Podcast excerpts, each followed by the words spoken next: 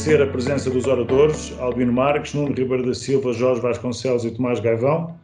Vocês formam quatro pilares de conhecimento fundamental e com muita experiência na estrutura do mercado de eletricidade. Um, hoje nós vamos ter aqui cerca de 60 minutos, mais ou menos 10, com um conjunto de questões. É impossível esgotar o tema em 60 minutos, mas a ideia é voltarmos aqui a este tema durante o ano 2021, eh, porque o tema do mercado de eletricidade, eh, da venda de energia, dos serviços de sistema, dos balanços, dos mercados locais, são tudo conceitos que têm que ser integrados e são novos e que não são simples de interpretar e, portanto, a vossa colaboração a ajudar-nos a entender tudo isto é absolutamente fundamental. Eu iria sugerir o seguinte, por ordem alfabética, portanto, Albino Marques, Jorge Vasconcelos, Nuno Ribeiro da Silva e Tomás, que nos dessem uma introdução, cada um de vós, de 3 a 5 minutos de enquadrar o tema, e depois eu tenho aqui um conjunto de questões que gostaria de colocar e que poderemos efetivamente ir debatendo entre vós cada uma das questões. Peço aos participantes e agradeço aos participantes o tempo que estiveram aqui e que nos vão dispensar hoje. Se tiverem notas e comentários e questões que gostassem de fazer aos oradores, por favor, coloquem no chat que eu depois reencaminharei as perguntas. Sem mais demoras, Albino Marcos, passo-lhe a palavra. Eh, obrigado, Pedro. Eh, boa tarde aos colegas de painel e à assistência. É com muito gosto que aceito novamente este convite à APREM para debater estes temas tão interessantes, numa altura em que o, sistema elétrico está numa, numa dinâmica de alteração uh, muito forte e, em particular, na missão que me toca enquanto responsável pela operação do sistema de, de, de, dentro da REN, as, os desafios para a operação do sistema são muito grandes para garantirmos que esta transição se faz sem, obviamente, pôr em causa a segurança do abastecimento e a continuidade do abastecimento de energia. Um, o, o, o, operador de sistema olha para o mercado com, com, interesse. Como todos sabem, o operador de sistema não é um agente do mercado grossista, nem dos respectivos mercados intradiários, mas olha com todo o interesse para aquilo que se vai passando no mercado, porque nós somos operadores de um outro mercado, um mercado bem, bem mais pequeno, mas muito importante para o funcionamento seguro e equilibrado do sistema elétrico, que é o mercado vulgarmente designado por mercado de serviços de sistema ou mercado de balanço, ou agora mais recentemente eh, também designado como mercado de flexibilidade. Os preços que o mercado grossista eh, eh, acaba por ter influenciam, evidentemente, as estratégias dos agentes do mercado e também as ofertas que eles fazem a este, a este outro mercado e, e de que aí sim nós somos operadores e compradores de serviços. O, o, este, este mercado de que nós somos operadores, ele próprio está também numa grande transformação, eh, não só porque o sistema elétrico está em mudança, mas que as regras europeias que se aplicam a este mercado foram profundamente revistas com, uma, com um código europeu que se chama o código eh, em inglês Electricity Balancing Guideline, e esse código dá um passo muito importante no sentido de europeizar uh, este mercado de serviços de sistema, porque ele era até há pouco tempo um mercado exclusivamente nacional, no caso português. Cada TSO ou cada país, se quiserem, tinha o seu mercado nacional. Não havia sequer produtos normalizados para permitir trocas transfronteiriças, ainda que houvesse algumas experiências bilaterais e, portanto, estamos ao mesmo tempo que, eh, que, está a acontecer a transição energética, estamos a revisitar, a rever profundamente as regras deste mercado. Mas eu poderia talvez deixar isso para uma intervenção um pouco mais à frente, quanto a, para começar, era tudo. Albino, muito obrigado. Muito obrigado pelos seus comentários iniciais. Jorge Vasconcelos, passo a palavra. Obrigado, Pedro. Obrigado à PREN pelo convite também.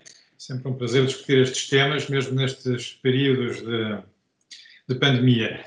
Permita-me um, uma saudação muito especial ao colega do painel, ao Nuno Ribeiro da Silva, bem voltado, e é um prazer estar contigo, e um prazer renovado estar contigo hoje.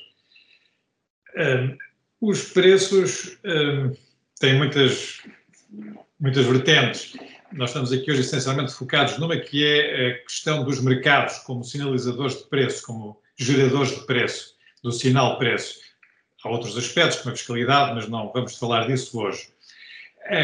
Quando olhamos para os mercados, nós vemos que eles foram já atacados por um vírus também, não é? E que estão bastante doentes. E sabemos que vêm aí mais ataques virais. O meu receio, isto para uh, iniciar a conversa, é que se vá passar com os mercados de energia e com o, a evolução dos preços de energia em Portugal, o mesmo que se está a passar com a vacinação do Covid, que vai ser uh, falta de preparação, falta de planeamento, com as consequências depois que advêm daí, que são ineficiências, deficiências e uma série de comportamentos oportunistas que não deviam acontecer. Não é assim tão difícil como isso organizar um programa eh, de vacinação e também não é tão difícil como isso organizar a transição dos mercados de energia. Ela já é, a necessidade dessa transição já é evidente há muitos anos e nós temos todos os dados aqui para sabermos que é assim, sabemos o que é que vai acontecer nos próximos anos e sabermos o que é que devemos fazer e onde é que devemos atuar. E sabemos que temos aqui dois tipos de alterações pela frente umas de caráter uh, estrutural uh, e, uh, em parte, imprevisíveis e que aceleram, à medida que aceleram as políticas públicas, e outras que são mais robustas porque têm a ver com a duração dos preços garantidos, tanto pelos contratos de longo prazo, CAIs, CMEX, quer pelas garantias de preço, tarifas FIDIN e semelhantes. Estas, por exemplo, já que estamos a falar disto, vão acabar na parte de, de, de CMEX CAIs em 2024, a última eh, eh, na, na, hídrica acaba em 2027, mas a maior parte também acaba em 2024. 2024 é amanhã, quer dizer que em 2024 vamos despejar eh, milhares de megawatts de capacidade de geração no mercado e não sabemos como é que isso vai acontecer, não sabemos como é que vai ser a transição de um regime de preço garantido para um regime de preço livre. Isto é ao nível dos, da duração dos contratos e dos preços garantidos, que é eh, uma, um aspecto muito importante e que é perfeitamente previsível, não há aqui a mínima eh, surpresa. No que diz respeito às alterações estruturais, eh, também sabemos o que é que nos acontece, porque já está a acontecer com a intermitência, com a descentralização, com 80% das novas capacidades de geração ligadas nas redes de distribuição, com a digitalização da energia e com um aspecto que salta disto tudo, que é o mais desafiante deles todos, que é o facto de nós não estarmos a falar apenas de uma evolução elétrica, mas estamos a falar de uma evolução de energia, onde a eletricidade vai ter sim um papel muito importante, mas vai ser uma peça que vai ter que dialogar com outras formas de energia vai ter que dialogar com a mobilidade, com o calor, etc, etc. Esta alteração dos mercados estrutural é absolutamente indispensável se nós quisermos chegar a 2030.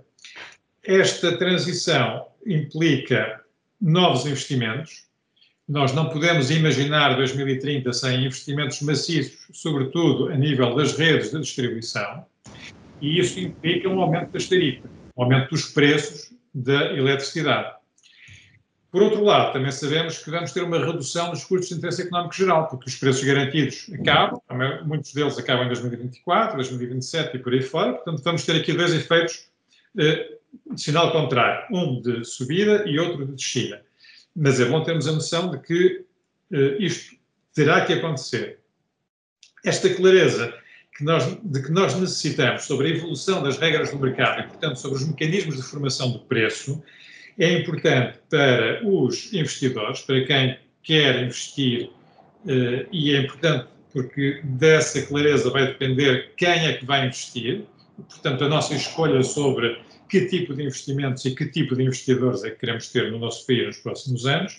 Então, é importante, do lado da oferta de recursos energéticos necessários para garantir preços eficientes e a segurança do sistema e a fiabilidade, mas também do lado da procura, do lado dos clientes que precisam de saber com que que contas é que vão fazer à vida. E isto é importante, sobretudo, para os clientes empresariais, para quem está a tomar decisões de investimento em fábricas, nomeadamente em Portugal, e que precisa de saber se vai ficar aqui, se vai aumentar a capacidade ou se vai deslocalizar. Quanto mais cedo nós dermos estes sinais, e fizermos esta clareza, melhor será para a economia nacional, para a sociedade em geral aquilo que está a acontecer agora com o fim do regime de interruptibilidade, só para dar um exemplo que afeta diretamente os consumidores industriais, não é um bom augúrio, porque sabemos que este regime tem de acabar, de acordo com eh, as orientações da Direção-Geral da Concorrência da Comissão Europeia. Sabemos que qualquer regime alternativo tem que passar por uma negociação com essa mesma Direção-Geral da Concorrência e eh, não está ainda o trabalho de casa feito para que haja aqui, possa haver aqui uma transição, que já devia ter sido programada, uma transição suave, uma transição eficiente. Este é um pequeno exemplo, é um, um micro exemplo, mas eu acho que é um alerta para uh, aquilo que nós temos pela frente, esta tarefa de reformar os mercados de forma a termos no futuro preços eficientes e termos uma transição que seja ao mesmo tempo tão eficiente quanto possível e tão justa quanto possível neste sentido de equidade dos preços, parece-me que é uma tarefa fundamental. Jorge, muito obrigado pelo comentário inicial. Nuno Ribeiro da Silva, bem-vindo e passo-lhe a palavra para a sua introdução inicial. Muito obrigado. Eh, muito obrigado a todos. Eh, obrigado à APREN pelo convite e aos colegas de painel. Obrigado, Jorge, por, eh, por este meu ressuscitar. Uh, o, bom, um, ehm, de facto, o,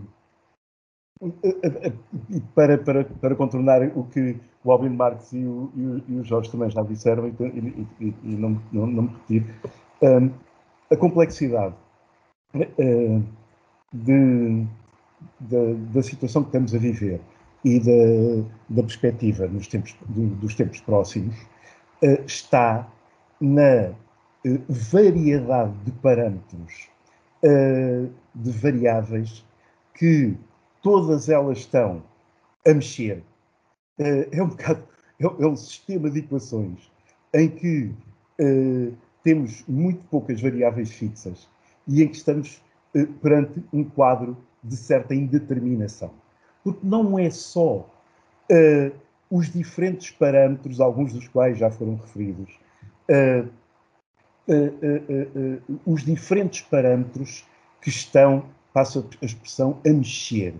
É depois como é que eles, em termos temporais, em termos da de, decisão política, em termos da articulação, porque não estamos sós, uh, na Europa e no sistema, uh, em termos da articulação uh, entre os diversos países, os diferentes países e as diferentes instituições que uh, estão envolvidas em toda a operação e todo esta transformação e desenvolvimento do, do, do, sistema, do, sistema, do sistema europeu.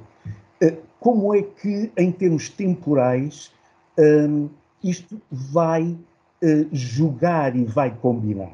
Por exemplo, o, o Jorge estava a dizer, uh, atenção porque redes mais inteligentes e redes uh, e, e, mais redes, porque precisamos para ir picar a eletricidade à geração disseminada, vão ser um fator de pressão sobre os custos. Mas, por outro lado, há outros parâmetros como fim de, de, de, de, certas quantidades, de certas tecnologias e certas quantidades de eletricidade deixam de estar uh, com tarifas garantidas e etc., uh, eh, isso tira pressão sobre os custos. Ora, cá está. Há fatores que uh, levam à promoção não só de custos, como inclusivamente vantagens de certo tipo de, de perfil de atores no mercado e outros que jogam no, sentido, no sentido contrário.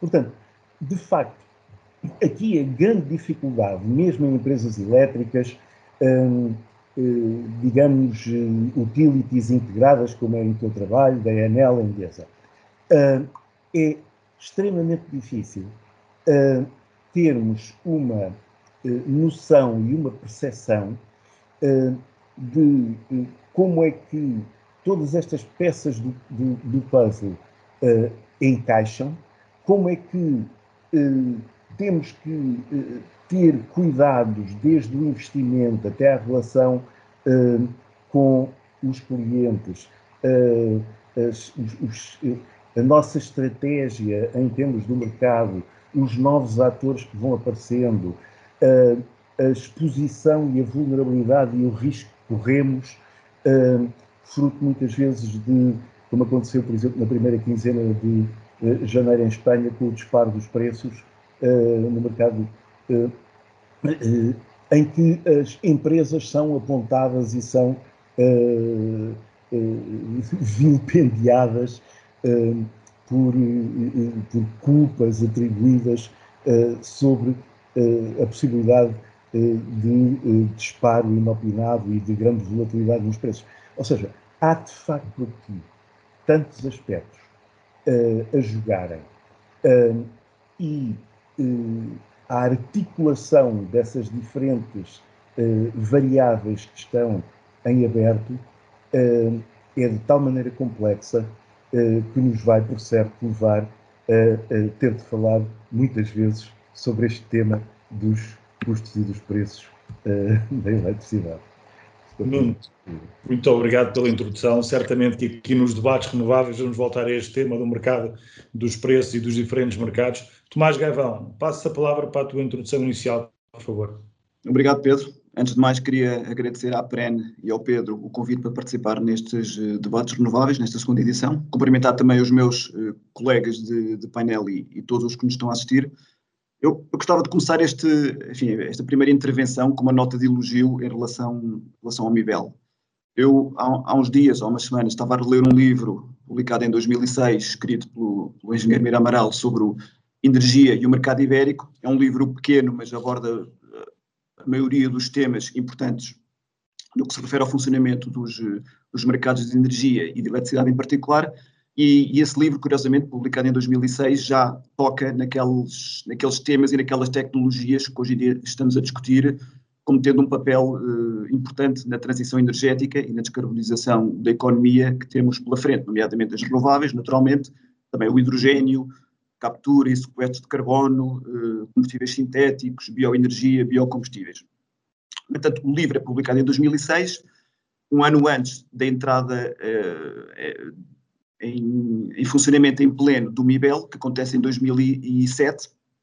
E, o livro tinha um, um, tom de um pouco de algumas dúvidas em relação ao sucesso que seria uh, o modelo do MIBEL. Eu, hoje estamos em 2021, eu creio que é mais ou menos consensual que o modelo do MIBEL é um sucesso e que esse sucesso é tanto mais de enaltecer quanto se olharmos para as renováveis e para o peso crescente que as renováveis têm tido no mix de produção em Portugal e na Península Ibérica e, e, e, do qual o ano 2020 foi um ano paradigmático. Em 2020 tivemos cerca de 60% do consumo abastecido por, eh, por renováveis em Portugal, tivemos vários períodos de dias consecutivos sem geração térmica eh, convencional e o mercado elétrico e o sistema elétrico em geral mostraram-se resilientes e eficientes e conseguiram perfeitamente eh, funcionar eh, dentro destas condições, destas condições exigentes.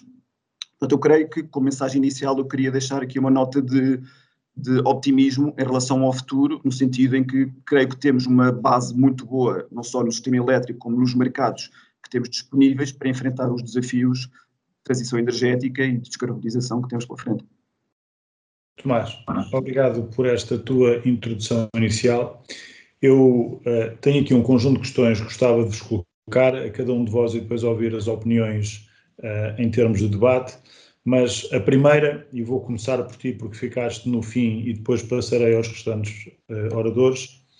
Quando estamos a falar de mercados e do mercado ibérico de eletricidade, que vários mercados é que nós estamos a falar? O, o que é que estamos a avaliar? Estamos a falar de energia, estamos a falar de mercados de balanço, estamos a falar de mercados de capacidade que é que estamos a falar quando nos referimos ao mercado?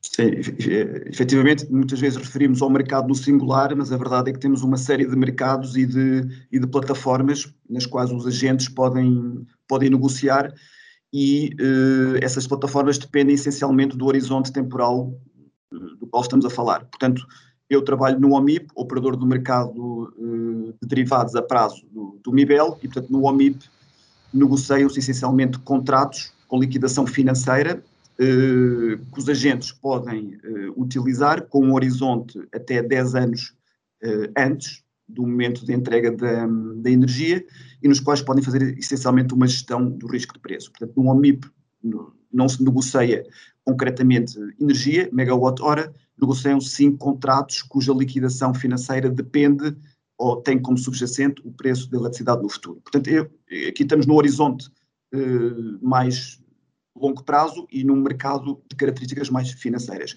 Depois, à medida que nos aproximamos do período de entrega, chegamos ao dia anterior uh, à entrega de energia ou de eletricidade e entramos nos, no universo físico. Temos um mercado diário que até às 12 horas de cada dia, uh, através dos leilões que acontecem no mercado diário, se estabelece o preço para as 24 horas do, do dia seguinte. Depois, ainda mais perto do, do, período de entrega, até uma hora antes da entrega, os agentes podem participar nos mercados interdiários eh, para ajustar as suas previsões iniciais de consumo ou de produção em função, por exemplo, de informação meteorológica mais, mais, eh, mais acertada, e depois ainda mais perto do, do, do, do, tempo de entrega, à medida que nos aproximamos do tempo real, temos os mercados de serviço de sistema geridos pelo, pelos operadores de sistema em Portugal, em Portugal e Espanha. Depois, paralelamente a isto, temos também mercados bilaterais. Aqui, dois agentes, diretamente entre eles, podem acordar, comprar e vender eletricidade mediante as condições que eles acordam entre si eh, diretamente.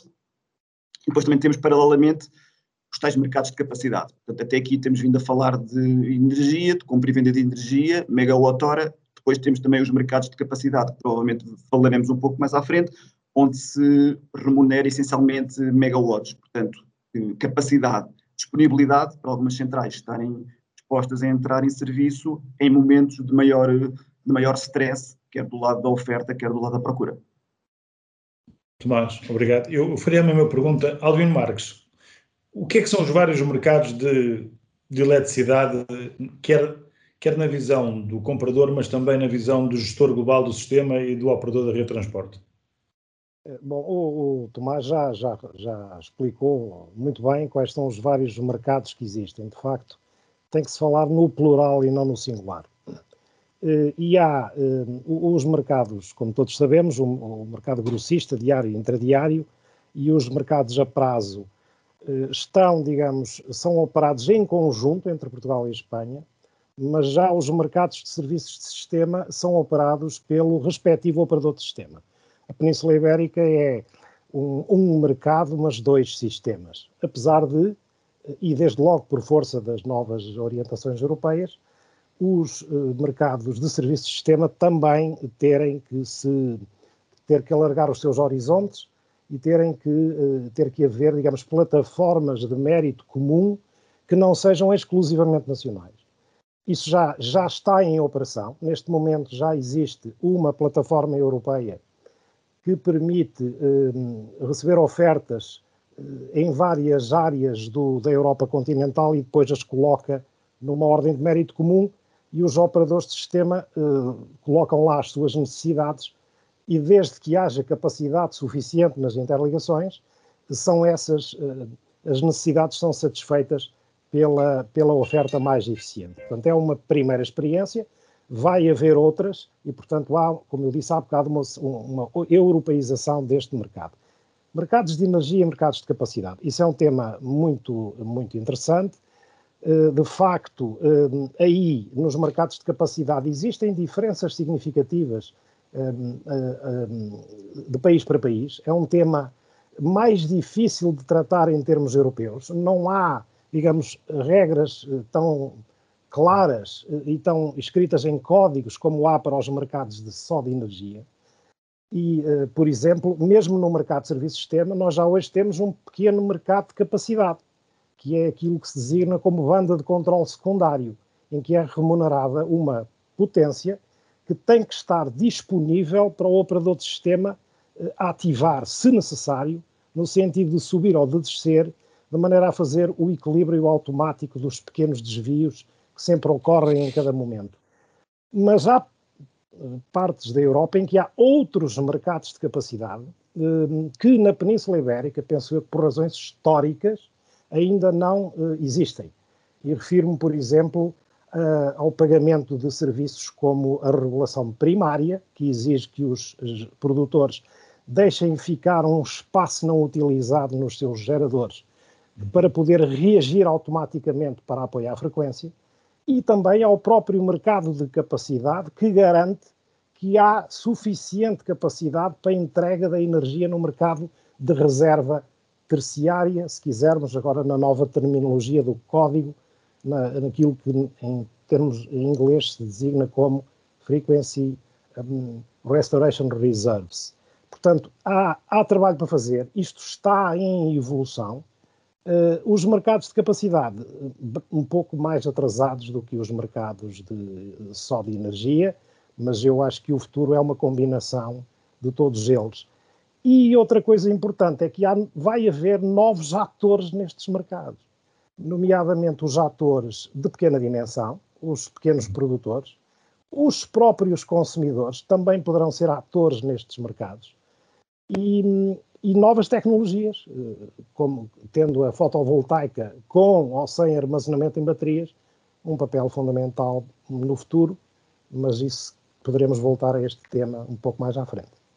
Albino, muito obrigado. Jorge, que mercados é que faltam trazer para esta, para esta panóplia de opções, nomeadamente num tema que tu tens falado, que tem a ver com o equilíbrio local, o, o papel do operador de redistribuição versus operador de rede de transporte. Um, que mercados é que faltam abordar no enquadramento energético mais global e de eletricidade mais em particular? Bom, é, a questão é, é, antes dessa, é mercados para quê? É? Para que é que nós queremos um mercado? O que é que nós esperamos que o mercado nos dê? E depois esse mercado declinado em várias variedades. Mas uh, eu, para continuar esta nota de otimismo e porque não quero estragar aqui o vosso otimismo, diria que nós já nem precisamos de mercados. Nós temos um mercado perfeito. O estádio da perfeição absoluta é o almoço grátis para todos. Eu estou aqui a ver os preços uh, do mercado hoje. Às duas da tarde, pagávamos 1,95€ por megawatt-hora. 1 megawatt-hora dá para fazer muitos almoços. Portanto, isto praticamente já quer dizer almoço grátis. Agora, atenção, o pequeno almoço está mais caro às 7 da manhã, com a mesma procura de eletricidade que tínhamos às 2 da tarde, praticamente, eh, a eletricidade já custava, eh, infelizmente, 23 euros por megawatt-hora. Portanto, o pequeno almoço está a ficar mais caro que o almoço.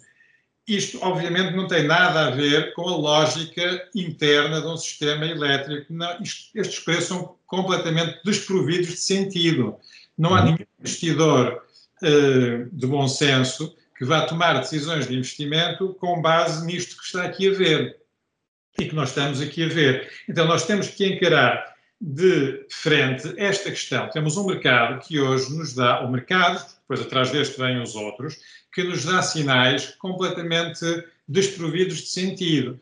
E daí o tal risco de que eu falava há um bocado, das duas uma, não vai haver investimento, ou temos aqui um certo tipo de investidor oportunista que eh, não é, se calhar, aquele que nós queremos no nosso futuro, no nosso panorama. Então, mercado para quê? Um mercado para não é um mercado para gerir grandes centrais ligadas às redes de transporte, centrais com tecnologias diferentes, mas que não eram tantas assim. Estávamos a falar das hídricas, do carvão e do gás, basicamente. E então, o mercado que nós temos hoje, e que enquanto plataforma, enquanto solução técnica, funciona muito bem e não podemos eh, deixar de eh, felicitar todos aqueles que eh, construíram e mantêm em funcionamento estas plataformas cada vez mais sofisticadas, mas ele, estas foram construídas para um objetivo, que não é o objetivo que nós temos hoje. Então, nós temos que aceitar o facto que estas plataformas vão ter que ser desmontadas e que vamos ter que montar outras, porque senão, das duas, uma, ou não chegamos a 2030 para mantermos isto que temos hoje, ou uh, chegamos daqui a pouco tempo a uma situação de ruptura dos mercados e dos sistemas que depois nos vai obrigar uh, a improvisar uma solução de emergência qualquer e a acabar com isto tudo. Qual é então a, a minha recomendação é que se planeie uma transição.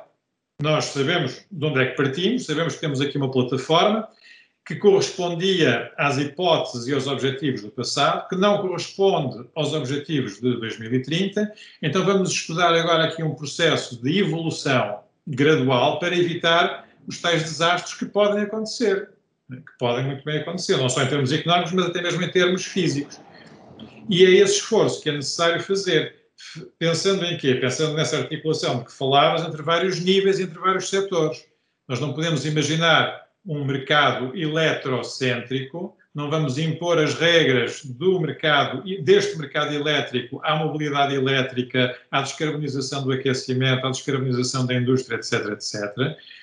Temos que uh, fazer evoluir a organização dos mercados e as tarifas das infraestruturas, do acesso às infraestruturas, de forma a permitir esta articulação uh, honesta e eficiente entre, vários, entre os vários setores que dependem de energia, têm a ver com energia, e temos que fazer ao nível local, com plataformas que servem para otimizar os recursos energéticos ao nível local. Recursos energéticos é tudo, são do lado da oferta, do lado da procura, da gestão da procura, do armazenamento e das infraestruturas, das redes.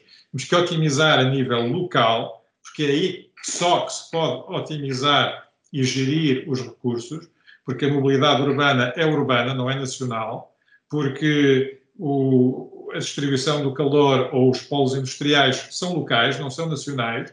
Temos que aceitar esta realidade. Isto não tem nada a ver com opções políticas ou ideológicas em termos de descentralização ou descentralização. São factos, temos que viver com eles. Se quisermos cumprir os objetivos de 2030, temos que aceitar estas realidades e temos que fazer evoluir os mercados no sentido de darem resposta a estes novos desafios.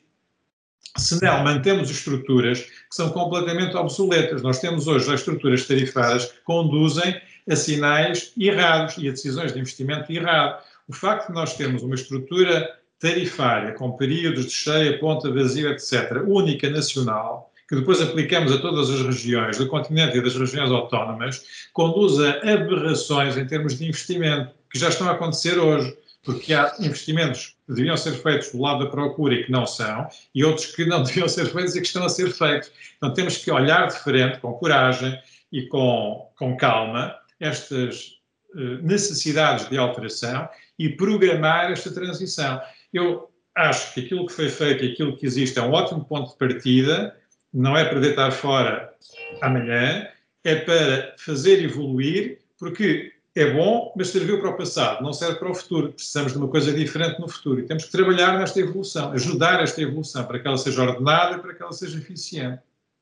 Jorge, obrigado pela nota. Nuno, quando se tem a responsabilidade e o privilégio de estar com olhos em todos os elos da cadeia de valor, da geração, da distribuição, da comercialização, de até da lógica de gestão de parte das redes de, de, distribuição, quantos mercados e que mercados é que existem quando se está numa ótica integrada de utility com geração no portfólio? Pois. É, é, é, difícil, é, difícil, é difícil quantificar, até porque há parâmetros que propriamente não podemos falar uh, que sejam uh, mercados uhum. mas uh, são, são centros de decisão, são, são racionais que uh, vão ter um reflexo um, na, em, toda, em, todo, em todos os económicos e em toda, e em toda, e em toda, a, e em toda a cadeia. Uh, e, esse, e, esse, é, de facto, hoje um, a realidade que torna algo angustiante, por certo arriscado, um, as decisões e os caminhos que uma utility segue. Porque ela está exposta um, a todas as diferentes degraus da cadeia, um, da cadeia, da cadeia uh, elétrica. A geração, as tecnologias de geração, uh, com todos os aspectos que estão uh, relacionados as questões das ligações às redes, das redes, etc, etc, etc, uh, até à comercialização. E, portanto, em todas estas etapas, em primeiro lugar, há desafios de mudança e em todas profundos. Nas tecnologias de geração, sabemos o, que, o, o, o, o que estamos a viver. Uh, eu já tive uh, em reuniões em que, como nós dizíamos, uh, só massa cinzenta eram duas toneladas, e a pergunta é, então, qual é, qual é a tecnologia em que vamos apostar em primeiro lugar e depois, enfim, hierarquizar um bocadinho quais são as tecnologias que faz mais sentido? E as pessoas não sabem, ponto. E, como digo, estavam lá toneladas de massa cinzenta e de experiência. Portanto, isto a propósito de, desde a, a, geração e as tecnologias de geração, que temos todos os desafios uh, que sabemos uh, aí pela frente. e não só pelos méritos e deméritos, ou pelas, pelas vantagens e pelas, e pelas debilidades das diferentes tecnologias, mas também pela manipulação, agora eu peço me termo, manipulação genética que a nível político e de regulação é feito dos tais méritos e deméritos dessas tecnologias, não é? Claro. Não é, não é só olhar e dizer assim, bem, aqui a água uh, tem estas vantagens e estas coisas fantásticas, o vento tem estas, o, o não sei o quê tem estas e não sei o que mais. Mas depois, muitas vezes, uh, por erros de arbitragem ou, ou, ou pelo que seja, uh, essas, esses méritos de méritos e esse balanço de méritos de méritos uh, de uma tecnologia podem, que nos poderia levar, enquanto investidores, a dizer: olha, vamos apostar nesta, podem ser subvertidos por esse tipo de, de, de, de protagonismo que o árbitro uh, tem no, no, jogo. Mas depois passamos para uh, os, as redes, com todos os desafios que sabemos da transformação histórica uh, que as redes estão a sofrer, vão, que se vão intensificar, com as implicações de investimentos também extraordinários, colossais, nesta, na, na, na mudança qualitativa uh, da, da, da, das tecnologias e, das, e, do, e, do, papel, e do papel uh, que as redes virão a ter, e vamos por aí abaixo na cadeia, e chegamos à interface com o, o, cliente, com o cidadão, com a empresa, com a família, com todas as questões do contador inteligente e, e de toda uh, o apelo feito também a uma nova cultura, a um novo protagonismo, a uma nova atitude uh, por parte uh, das pessoas, por parte do consumidor. Portanto, estamos todos a sair de uma situação que era muito fácil, que era a nossa, o nosso contributo, a nossa proatividade uh, no, no, no, sistema era receber a fatura e pagá-la uh, em tempo útil, não é? Uh, portanto, era, era, era uma atitude, digamos, de participação, e agora temos, de facto, uh, e somos chamados a uma participação. Quer dizer, podemos, temos com toda a flexibilidade da tecnologia, com toda uh, as, as, figuras do prosumer, da comunidade energética, tudo o que sabemos. isto apenas para ilustrar muito brevemente que de A a Z na fieira tudo está a mexer de uma forma, e em simultâneo, de uma forma uh, profunda. Não são os ajustezinhos, não era aquela coisa gira. Olha, agora apareceu o ciclo combinado, que até deu aqui uma volta, e a eficiência aqui do processo e tal, estamos a enganar um bocadinho as leis da termodinâmica, entre aspas. Uh, e depois aparece uma outra tecnologia Zeca e aparece aqui uma solução e uma coisa gira. Não, isto aqui, estamos a mexer o caldeirão de facto de A a Z. E é nesse sentido que eu interpreto também uh, o comentário do, do, Jorge Vasconcelos, quando diz uh, nós temos que estar muito atentos uh, para uma monitorização e, uma, e, um, e um, e um ajustamento e uma reatividade bastante arguta e bastante, e bastante tentar pôr clarividência e tentar uh, desembaciar uh, um, um, um, futuro, uh, quando olhamos para a bola de cristal, desembaciar um futuro que é realmente brilhante, sob o ponto de vista de dinâmica, de graus de liberdade, de criatividade, etc., mas também bastante exigente, eu diria mesmo um, um, algo perigoso, porque de qualquer forma o mantermos os quesitos absolutamente uh, inquestionáveis uh, da segurança do abastecimento, da qualidade de serviço, etc., que são inquestionáveis e que são, e que são e que não podem ser postos em, em, em, em causa, neste quadro deste turbilhão, é preciso estar muito atento para que alguma coisa não possa uh, correr mal. Uh, e para que, em particular, os objetivos tão exigentes uh, que temos orientados pela, pela preocupação pela descarbonização possam efetivamente vir a ser, a ser levados, levados à prática, mas atenção para garantir as condições que sejam eh, razoáveis para que os agentes económicos investam os rebilhões que têm que investir para as transformações que são exigíveis, eh, para que não haja eh, despistes que possam levar, inclusivamente, a reações dos agentes económicos, enfim, um bocadinho como se sentiu nesta primeira quinzena em Espanha, com o disparo dos preços momentaneamente durante as duas primeiras semanas, em particular. Esse assunto já vamos lá, vamos debatê-lo entre vós, porque é preciso perceber como é que aquilo aconteceu, não é?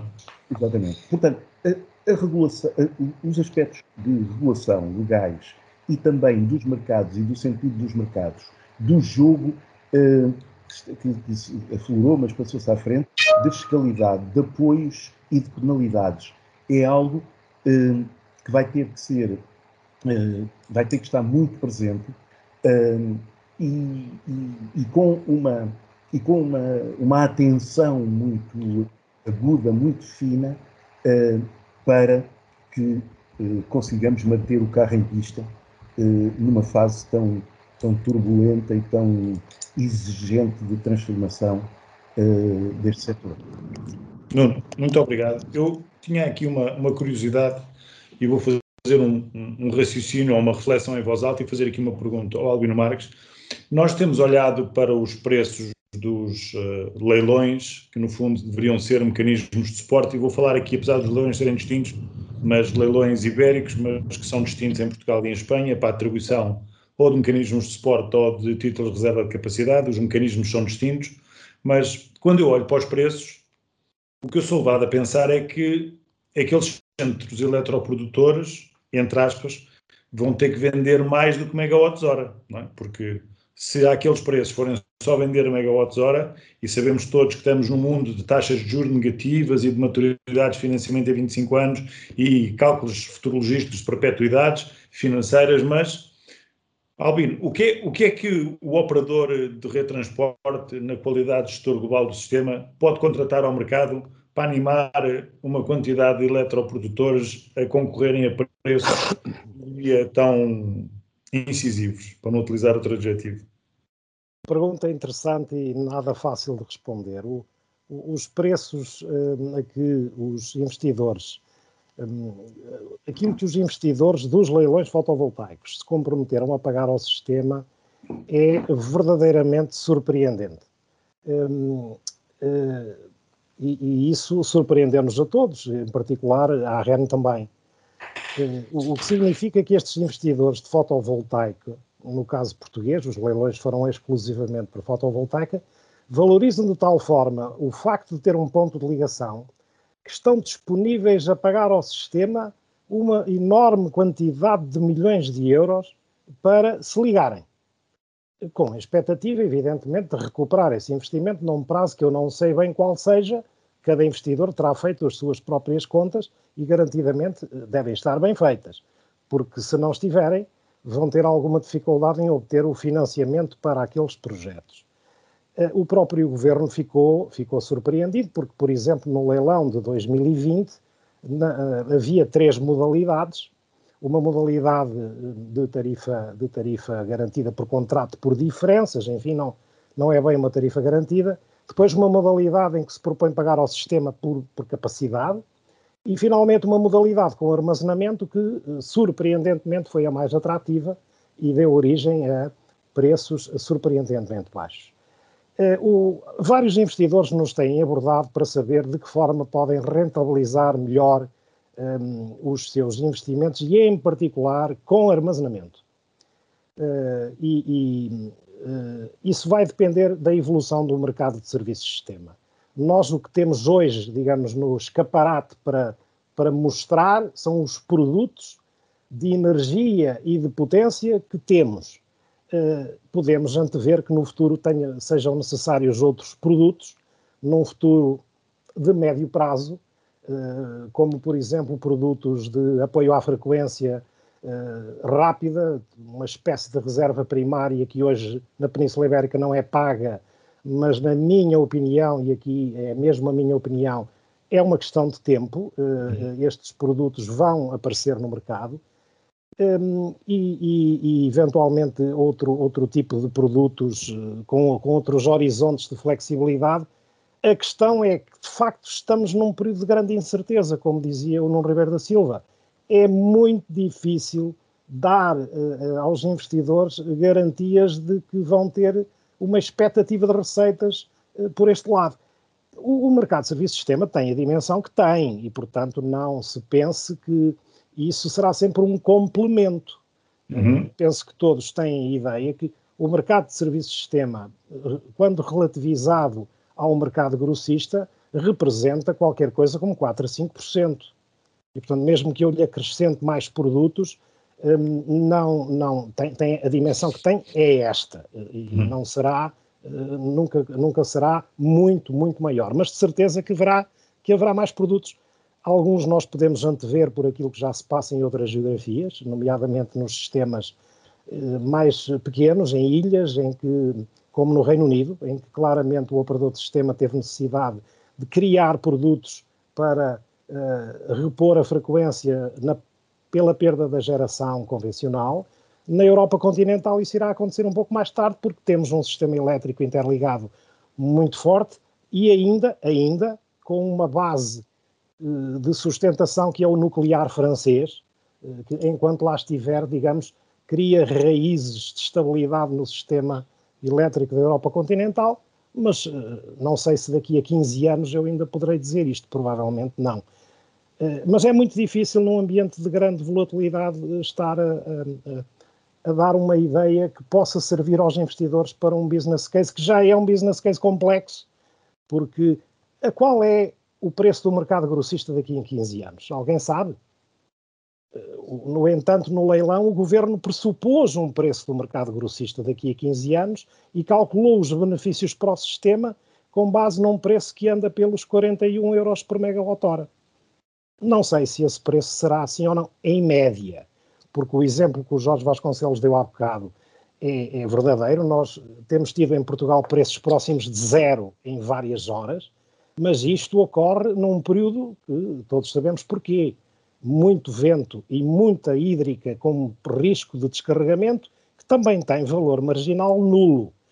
Eh, mas eh, rapidamente isto pode terminar se passarmos a um regime mais seco, este, estes preços vão acabar. Mas de facto temos tido aqui situações com preços próximos de zero e até situações muito interessantes em que Portugal foi, durante algumas horas, o preço em que o grossista foi mais barato da Europa, o que não é, o, o que não é nada frequente.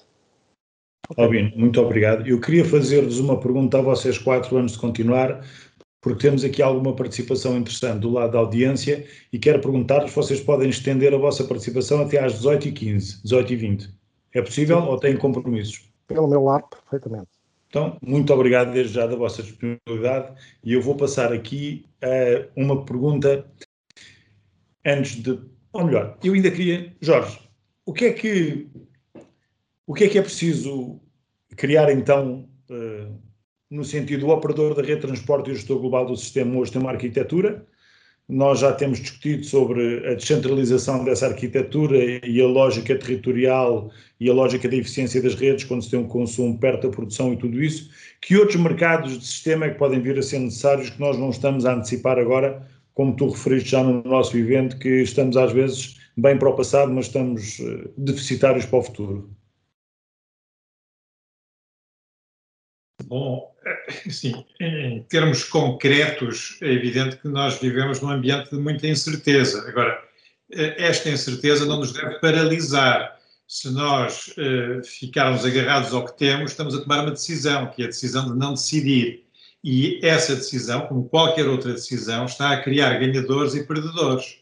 Uh, aquilo que acontece na vacinação, neste programa de vacinação, é que não temos regras claras e em que tudo fica no fluido, no fluido uh, leva a que depois haja comportamentos oportunistas de pessoas que aparentemente não tinham direito a tomar a vacina, tomam a vacina.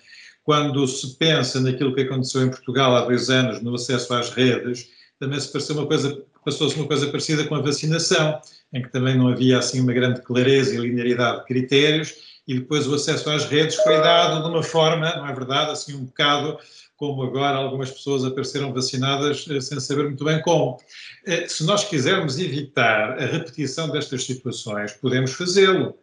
Temos que viver com a incerteza, mas temos que aceitar o facto de necessitamos de tomar decisões num ambiente de incerteza e que essas decisões deverão ser tomadas numa sociedade democrática através de um diálogo, não deve ser por imposição de ninguém nem do mercado, nem da política, porque ninguém tem aqui, como diziam todos os meus colegas do painel, verdades e certezas absolutas. Temos que ter todos a humildade de saber que precisamos de aprender uns com os outros e com aquilo que está a acontecer. Mas também temos que ter a convicção profunda de que é necessário fazer uma transformação. E nós não tivemos transformações profundas no nosso país. Aliás, o mundo foi protagonista, enquanto decisor político, de uma delas. Tivemos também nos anos 90, passámos de um regime de monopólio verticalmente integrado para uma coisa completamente desagregada e liberalizada. Ou seja, temos toda a competência para fazer hoje uma nova transição e passarmos deste sistema para um outro sistema. Agora, isso tem que se fazer com muito trabalho, com muito estudo, com muito diálogo, com uma concertação coordenada, concertada e que tem que ir para além do setor elétrico, porque este é um erro muito grande que estamos aqui nós todos a cometer, que é pensar só em nós, só no setor elétrico. Mas a eletricidade é fundamental para descarbonizarmos a economia, para descarbonizarmos a nossa sociedade. Então, nós não podemos estar aqui a falar só entre nós, decidir entre nós quais vão ser as regras dos mercados e como é que vão ser os preços e as tarifas das infraestruturas e a, e a fiscalidade da eletricidade e tudo isto, e depois vamos dizer aos outros aos da mobilidade e aos do, da valorização dos resíduos e aos do calor e à indústria, etc., como é que vão ser as coisas? Não, eles têm o direito de co-decidir, até porque têm boas ideias, têm oportunidades, trazem uh, criatividade. Então, é preciso envolver a sociedade, envolver todos aqueles que têm uma contribuição útil a dar a esta transição e, de uma forma estruturada, de uma forma concertada, programarmos esta transição. Isso pode-se fazer, isso é complexo, porque temos muitas incertezas, porque nos faltam algumas ferramentas, porque eh, há muitos interesses diferentes em jogo. Agora, eu entendo que é melhor enfrentarmos com, com, tranquilidade, com calma, com serenidade este desafio, sentarmos todos juntos e programarmos uma transição que é uma transição para nós e para as gerações futuras, que é muito importante, não só para o setor elétrico e para os investidores no setor elétrico, mas para a economia nacional no seu conjunto, vale a pena fazermos este esforço de uma forma transparente. Eu acho que é isso que é preciso fazer, basicamente. E, e que algumas soluções, de facto, não podem ser decididas só no setor elétrico e pelo setor elétrico, têm que ser decididas em conjunto. E isto vai-se fazer crescentemente ao nível local. Porque uma das características da, da internet e da digitalização é a descentralização. É verdade que, por um lado, a informática com os supercomputadores permite-nos fazer coisas de forma centralizada que era impossível fazer há 10 ou há 20 anos. Mas, por outro lado, a informática e a internet têm esta dinâmica que é de favorecer a descentralização. Isto verifica-se em todos os setores, em todas as atividades económicas, do comércio, ao retalho, à, à própria criação cultural, à, a, tudo o que é participação social, etc. Isto também sempre... Vou fazer uma provocação. Explica-me lá onde é que a Amazon é descentralizada, mas a gente depois volta a esse ponto. Mas esta, esta informatização, esta digitalização permite, como eu disse, tanto processos de centralização como processos de descentralização, mas ela não conduz, inevitavelmente, a uma centralização. E se há exemplos de centralização, há muitos exemplos de descentralização.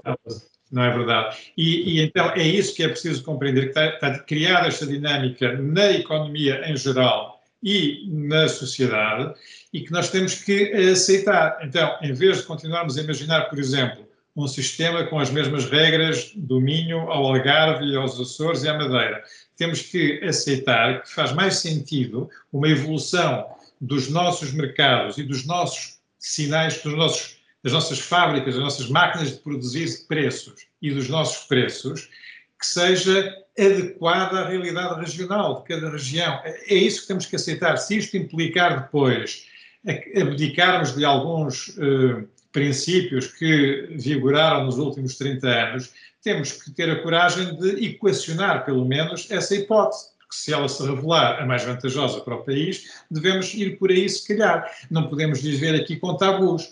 Ora, este diálogo está por fazer. E só em conjunto, só todos trabalhando em conjunto nesta direção, quer dizer, queremos chegar a 2030 com um modelo eficiente, é que nós conseguimos ir lá.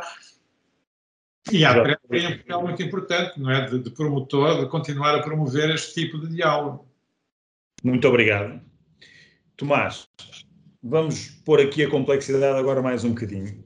Derivados financeiros, uh, como aqueles que tu operas no dia a dia, um, como é que, olhando para esta nova arquitetura do que é que são os produtos barra serviços que os eletroprodutores podem começar a oferecer ao mercado, como é que isto casa com as ofertas financeiras que vocês podem ter a capacidade de fazer em termos de volume e de liquidez, de forma a que isto possa ficar tudo articulado e até eu diria, uh, isto é uma opinião minha pessoal, não é representativa da APREN, se eu posso comprar sumo de laranja na Califórnia, na Bolsa de Chicago, para fazer ads relativamente ao preço da minha laranja, eu também poderia fazer o mesmo eu não sei se consigo maturidades de contratos futuros de 15 e 20 anos, mas se eu tivesse uma liquidez e um volume constantes integrados no mercado europeu, eu consigo olhar para este trading de uma commodity que agora passa a ser armazenável e que antes não era, para além da hídrica. Como é, como é que tu vês esta articulação toda com os produtos que vocês têm que desenhar para suprir ao mercado?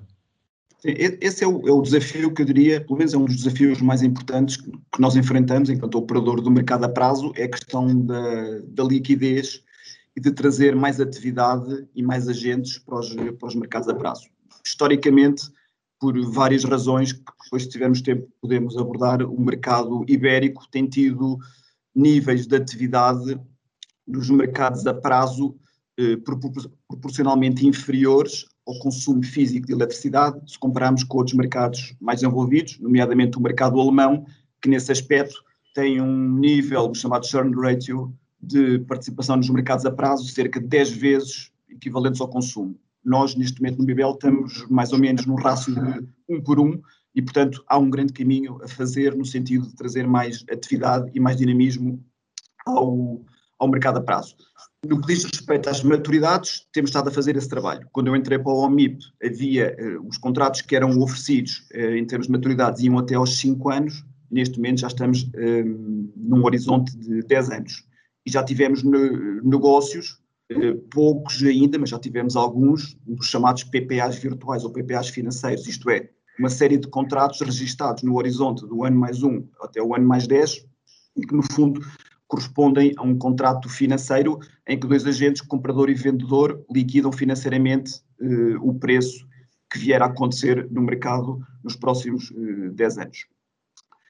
Claro que uma das palavras que mais temos falado aqui tem sido incerteza e em relação ao futuro, e de facto, no que respeita ao preço de eletricidade, todos nós sabemos quais é que são os principais drivers que afetam o preço de eletricidade. Temos desde logo a produção renovável, é evidente que nas horas ou nos períodos em que temos mais produção renovável, o preço tendencialmente é inferior.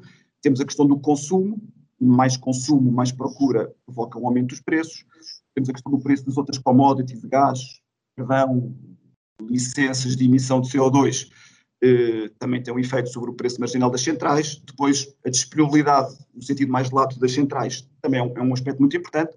Todos nos lembramos do que aconteceu em 2006, ou no final de 2006, de 2016, com a crise das nucleares em França e o que isso provocou nos picos de preços um pouco por toda a Europa, no nível uh, incluído. O tema, o tema das capacidades de interligação é muito importante para haver um equilíbrio, uma harmonização dos preços em todas as zonas do mercado europeu de eletricidade.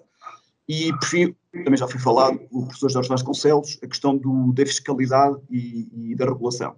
Eu lembro-me quando foi introduzido, creio que foi no final de 2012, o imposto dos 7% à geração em Espanha, naturalmente tem impactos naquilo que é o preço grossista no mercado. Depois, em Portugal, foi introduzido mais tarde a questão do clawback para introduzir algum equilíbrio. Depois, mais recentemente, a discussão em Portugal sobre se esse clawback pode ser descontado na SES ou na tarifa social a pagar pelos produtores. Portanto, temos aqui uma miscelânea de fatores, todos misturados, definição hum, sobre qual será o preço, no fundo, da eletricidade no futuro. Exatamente para isso é que existe um mercado a prazo com vários contratos ou vários tipos de produtos à, à disposição dos agentes, desde futuros, opções, maturidades de curto prazo, de médio prazo, de longo prazo. Pode haver aqui algum trabalho a fazer desde o nosso lado de maior divulgação. Uh, temos um mercado fragmentado com comercializadoras pequenas na Península Ibérica e pode haver aqui algum trabalho do nosso lado de evangelização e de, e de formação a essas entidades para as, as trazer para o mercado, para o mercado uh, a prazo, mas eu creio que tudo o que aqui falámos tem como impacto ou como consequência no futuro, muito provável, um aumento da volatilidade dos preços no curto prazo. Creio que no médio prazo ou no, num, num horizonte mensal ou, no, ou num horizonte anual, essa volatilidade tender, tenderá a diluir-se. Portanto, aquela tendência que nós observamos, se olharmos a curva forward do OMIP, se olharmos para os preços que têm saído dos leilões, se olharmos para alguma informação pública que tem sido divulgada acerca de preços de PPAs, observa-se uma tendência de longo prazo de diminuição dos preços, eh, em função, provavelmente, da introdução de mais renovável no, no, no, sistema, mas a mensagem que eu gostava de deixar é que o OMIP e os mercados a prazo têm o tipo de, de produtos e de contratos à disposição dos agentes para exatamente fazerem a gestão desse risco de preço e, hum, e portanto, eu creio que é um, há um caminho que ainda temos a percorrer desde o nosso lado, no sentido de trazer cada vez mais liquidez e mais participação de todos os agentes dos mercados a prazo. Tomás, muito obrigado. Jorge, tu tinhas levantado a mão. Só, Sim, obrigado. O, o, Tomás referiu um aspecto muito importante e que nós não discutimos aqui, eu gostava de o reforçar, que é a relação com a Espanha. E é evidente que nós temos que pensar esta transformação dos mercados em colaboração e em cooperação com a Espanha. Eu sou daqueles que acredita que é mais o que nos une do que aquilo que nos separa. Creio que temos opções eh, ao nível da sociedade e ao nível das políticas públicas bastante semelhantes e, portanto, acho que a cooperação é, faz sentido e, além disso, não deve ser difícil. E também nos cabe a nós também eh, elaborar para que ela seja fácil e seja transparente e seja eficiente. Pressupõe que haja um trabalho de casa feito e que haja naturalmente uma reflexão a nível nacional feita antes de embarcarmos nessa cooperação e nesse diálogo. Agora, temos também que ter a noção de que os mercados são construções sociais e, mais uma vez, é preciso ter esta perspectiva social e histórica. O, Tomás referia eh, esta anomalia do mercado português, do mercado ibérico, perdão, de o físico do spot ser superior ao, aos, aos futuros. E que é de facto o inverso do que acontece nos outros países. Mas isto não acontece por acaso, isto não, não acontece porque os agentes portugueses e espanhóis pensam de uma forma diferente dos outros agentes. Isto acontece, vamos lá ver, por razões históricas bem precisas. E penso que é importante termos a noção de que há opções políticas que são tomadas e que reforçam ou invalidam determinadas opções técnicas que são tomadas, que depois nos condicionam durante décadas, como estamos a ver aqui com o caso do, dos derivados no mercado, no mercado ibérico. Além disso, como sabem, este polo dos mercados derivados é o polo português e foi muito construído por equipas fantásticas, por pessoas do mais competente que há, que desenvolveram produtos que são muito melhores do que têm os outros operadores nos outros mercados, mas que infelizmente não conseguiram vingar. Quando é que isto começa? Isto começa em 1998, quando Espanha decide introduzir um modelo de mercado que era basicamente uma cópia do mercado inglês de 1990, ou seja, um pool obrigatório, um mercado spot obrigatório para toda a gente e não havia nada fora do pool. Este era o mercado inglês de 1990, que em meados da década de 90 já estava a ser questionado e já estava a pensar na sua revisão o governo espanhol, com o apoio do regulador espanhol da altura, decide copiar, no essencial, o modelo inglês e aplica-o em janeiro de 98, em Espanha. Se se recordam, nesse ano nem houve depois trocas comerciais, trocas de energia entre Portugal e Espanha, porque ficámos com dois sistemas completamente incomunicáveis. Entretanto, uh, o Reino Unido até mudou de modelo, porque percebeu que aquele modelo do pulo obrigatório não era o que mais convinha, e passaram para um modelo bastante diferente logo, dois, dois anos depois, no ano 2000. Espanha continuou com este modelo, que é basicamente o um modelo de spot obrigatório. Quando Portugal vai negociar nos anos 2004, 2005 e 2006 com a Espanha, basicamente abdicou de pensar pela sua própria cabeça e decidiu aderir de olhos fechados ao, ao, modelo espanhol e ao mercado espanhol. E faz-se aquele acordo de Tordesilhas, quer dizer, Espanha gera um mercado spot e Portugal vai gerir um mercado a prazo. Como a Espanha tem todo o interesse em manter o modelo que tinha de mercado spot e de não se deixar ultrapassar pelo mercado a prazo, é óbvio que o resultado foi este que o Tomás referiu. Nós estamos numa situação anómala, que não é aquela que é mais favorável em termos de eficiência económica para o nosso sistema elétrico, nem nosso, nem espanhol, mas é a realidade que temos. Então, se agora nos vamos juntar e vamos começar a trabalhar para reformar este modelo e este modelo de mercado, para termos um mercado mais eficiente em 2030, e antes disso, espero eu, é bom também ter a noção de que há opções que são feitas e que nos podem condicionar depois durante uma década ou duas décadas. Então temos que ter muito cuidado também com a envolvente das opções políticas, com a relação de força entre os agentes e promover ao nível técnico, um debate que seja o mais transparente e o mais esclarecido possível, que é para depois evitarmos surpresas ou situações como aquelas que já vimos quando Portugal, não tendo o trabalho de casa feito, em vez de negociar de igual para igual, depois resolve ceder e aderir a qualquer coisa que foi decidida unilateralmente por um lado. É essa situação que não se deveria repetir, que eu não gostaria que se repetisse eh, 10 anos, 20, 20 anos depois. Jorge. Obrigado pelo comentário. A gente está quase a esgotar o nosso tempo, mas temos aqui três perguntas uh, dos nosso, da nossa audiência que eu gostava de ter a vossa opinião. Vou começar por uma que, no fundo, formula a microprodução renovável no nível dos agregados familiares é uma forma eficaz de combater a pobreza energética. Por que razão não se incentiva mais, por exemplo, através de condições especiais de acesso ao mercado, esta modalidade de produção, em vez de insistir na produção centralizada, por exemplo, através de parques fotovoltaicos de enorme impacto sobre o património natural e a paisagem. Um comentário de cada um de vocês a esta questão. Podemos começar, Albino, por si. Muito bem. Uh, julgo saber que já há, digamos, regras uh, recentemente revistas que permitem que essa pequena produção fotovoltaica descentralizada cresça de forma significativa. A, questão que se pode pôr é que já não há tarifas garantidas e, portanto, se o pequeno produtor quiser vender energia à rede, depois tê-lo-á que fazer através de uma entidade que, que, com quem contratualizará e essa entidade terá que vender a energia no mercado grossista. Mas, mas julgo saber que aí fizemos uma evolução no bom sentido. É, é, é evidente que a questão da, da, fotovoltaica de grande dimensão tem que existir, porque as, as metas de, de ambiciosas que Portugal definiu um, obrigam a que haja tudo. Vai haver um conjunto de pequena produção descentralizada, vai haver unidades de pequena produção de dimensão relativamente pequena, associadas, por exemplo, a, a indústrias, e vai haver, como já percebemos, uma grande quantidade de parques fotovoltaicos de grande dimensão. Provavelmente não todos aqueles que estão interessados, porque vai haver, obviamente, mortalidade nos projetos, mas os, o, a dimensão da transição é de tal ordem que eu acho que vamos ter um pouco de tudo. Calvino, muito obrigado. Nuno, um comentário em relação a esta questão de, de porque é que razão não se incentiva mais através de condições especiais o acesso ao mercado por parte da microprodução em detrimento do que está aqui a ser alegado serem as grandes centrais fotovoltaicas? Ah, vamos lá ver. Uh, eu, eu, retinha uh, as últimas palavras do, do Albino Marques.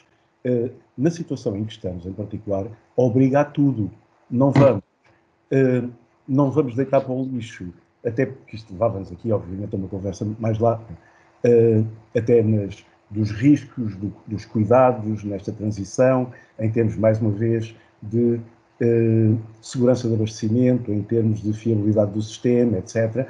Eh, e, e, a transformação é tão profunda e tão ambiciosa que obriga realmente a tudo. Não temos aqui uma situação de one, one size fits all e que uma tecnologia ou uma solução ou um conceito resolve isto. E depois temos uma realidade que é, é, bom, para já é evidente que esta, esta dinâmica da produção descentralizada, do prosumer, do, do, da cooperativa, uh, uh, do, do, do, condomínio, uh, do condomínio energético.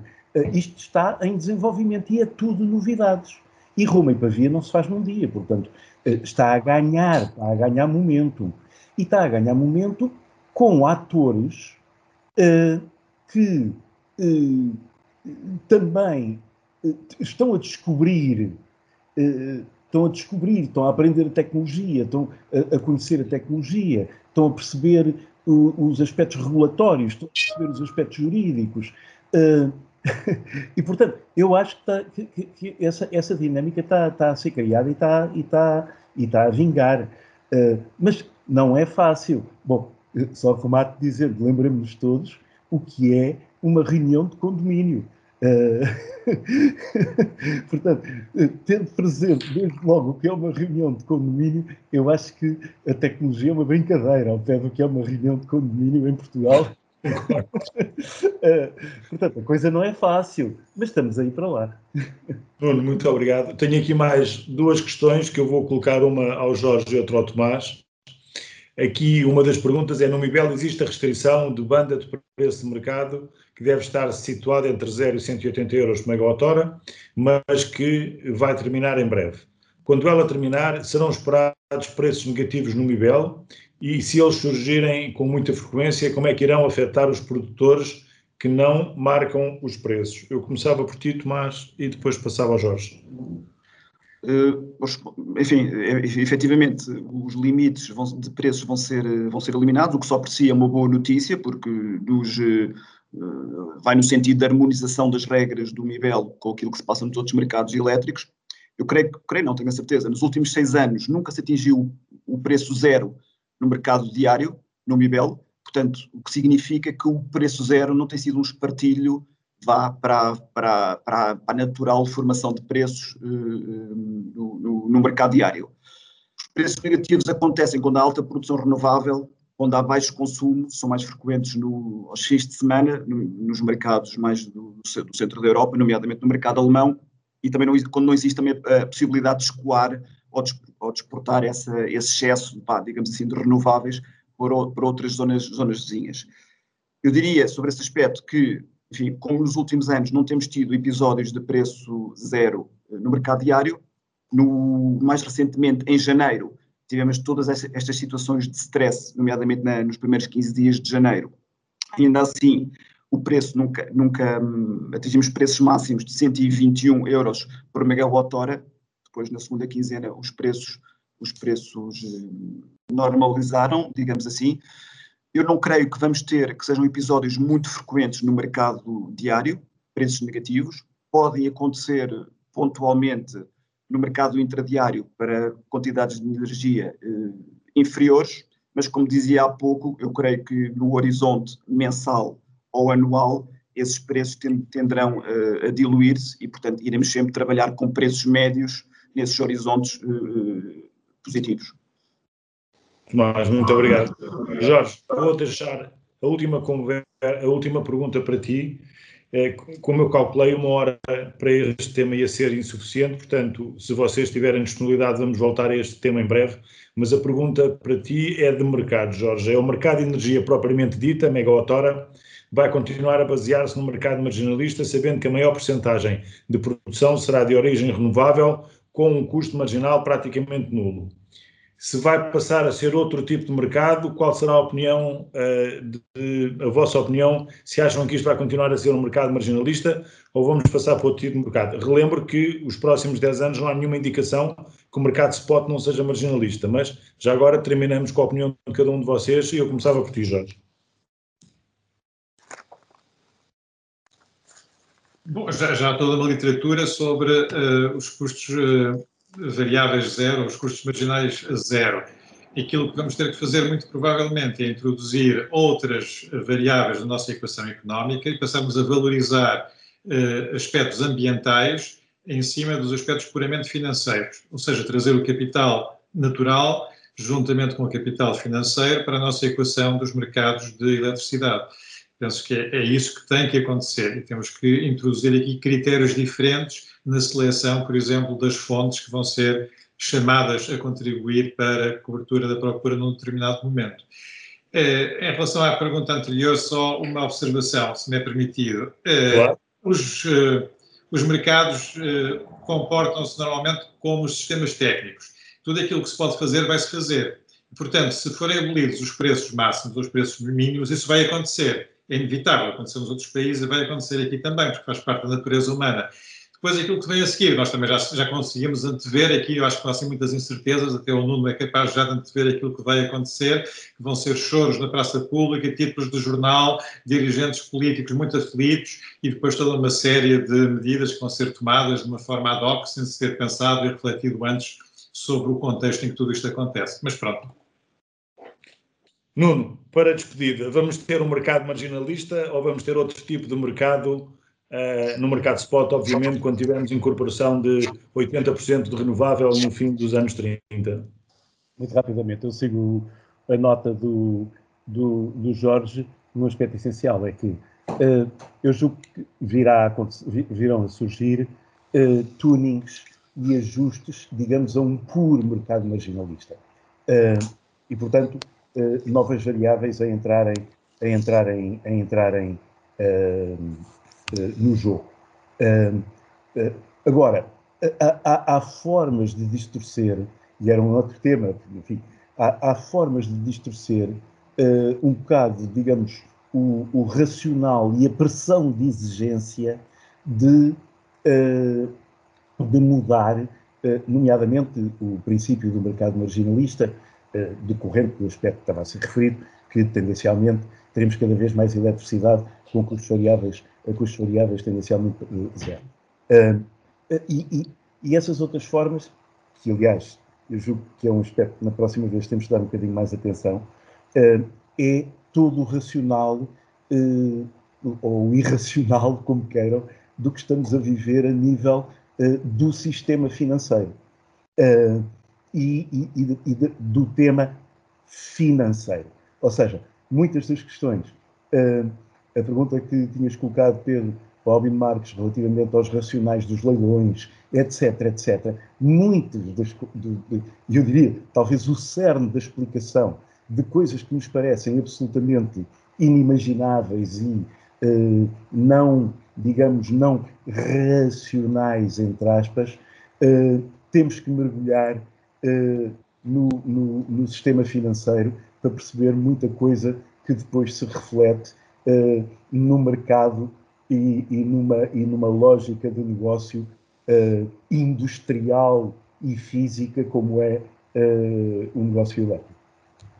Nuno, muito obrigado. Eu, eu, só vou relembrar aqui uma coisa de uma outra vida que eu tive de especulador do mercado de capitais, que nós estourámos o mercado financeiro em 98 com as dot-com, estourámos o mercado imobiliário em 2008 com a falência da Fannie Mae e Freddie Mac, Estourámos o mercado das dívidas soberanas grega e nacional quando tivemos que fazer o reembolso acelerado dos bancos alemães.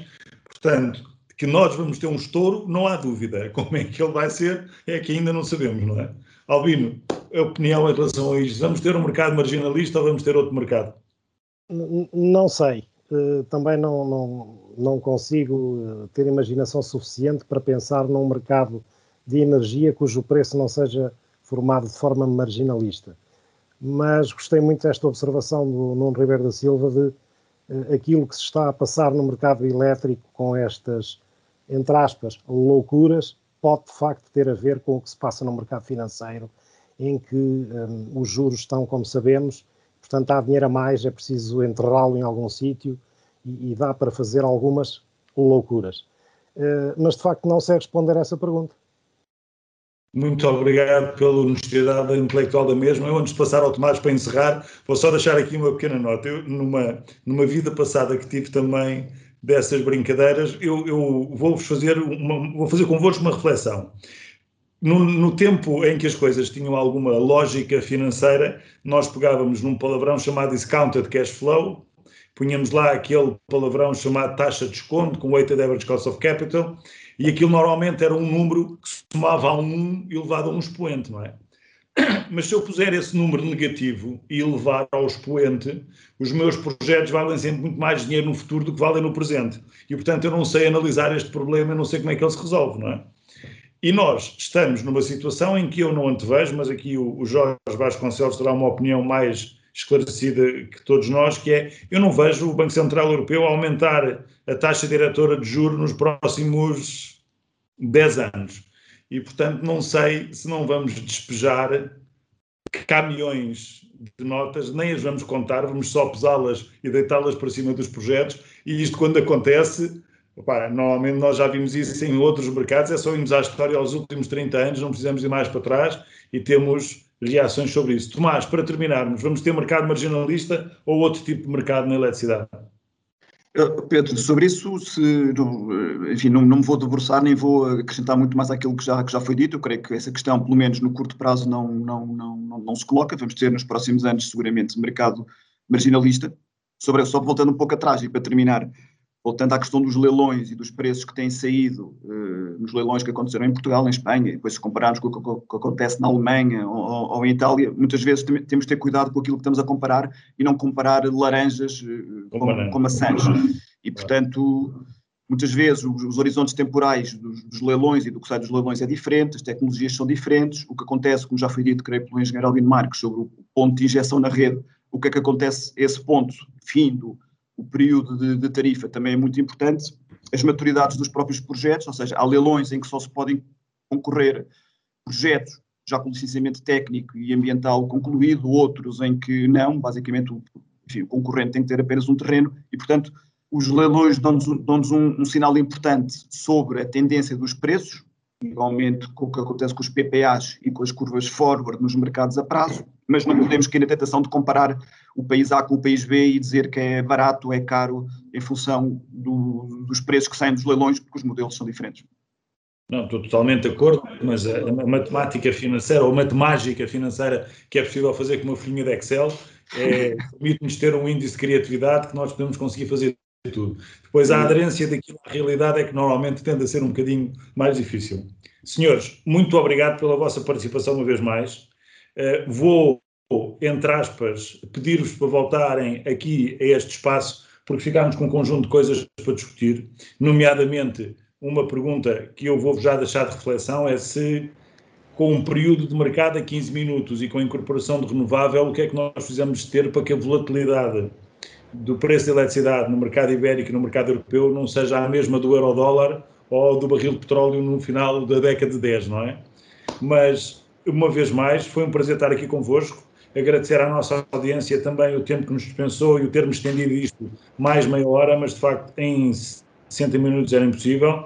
E entraremos em contato convosco e com a nossa, nossa audiência também para outros temas, não só dos mercados, mas este dos mercados durante 21 vai ser certamente recorrente, porque há uma quantidade, uma quantidade grande de assuntos que nós temos que, que debater até percebermos mais ou menos que arquitetura é que isto vai ter. Uma vez mais, muito obrigado pela vossa participação e até à próxima. Oh, obrigado, Pedro, foi um prazer. Obrigado. Muito obrigado. Boa tarde aos colegas de painel e às Obrigado, muito obrigado.